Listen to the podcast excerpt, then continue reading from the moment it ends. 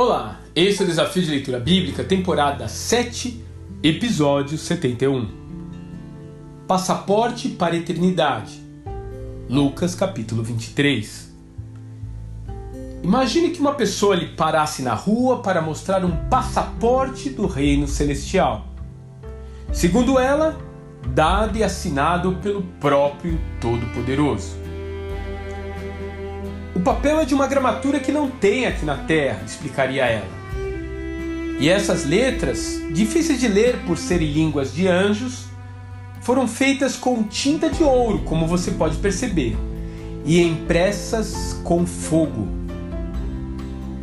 Ainda que esse documento tivesse algum ar de autenticidade, como uma marca d'água ou um brasão do Departamento Oficial do Céu, quem, em sã consciência, acreditaria nessa história.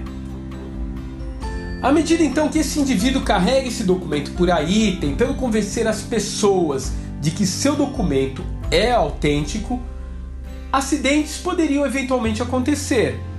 Respingos de água, áreas desbotadas e até pequenos rasgos nas suas dobraduras. Consequências naturais do manuseio e do desgaste do papel que acabariam tornando a sua autenticidade cada vez mais difícil de ser provada. Assim aconteceu com Jesus. Em um breve momento, no auge do seu ministério, era improvável, porém ainda possível, acreditar que ele fosse o Messias prometido.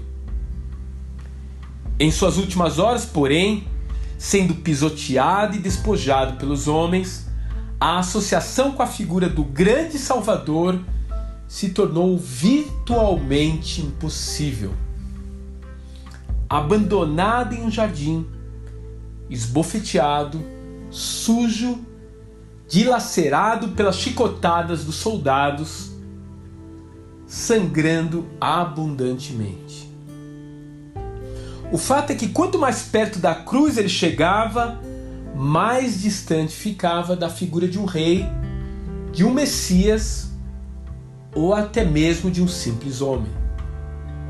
Os judeus o viam como um impostor, Pilatos como um desgraçado. Herodes julgou-o como louco. O povo considerou um bandido e os soldados simplesmente um palhaço desprezível. E os discípulos? Bem, confusos que estavam, conseguiam ver apenas seu amigo e mestre sendo fatiado em pedaços pelos romanos.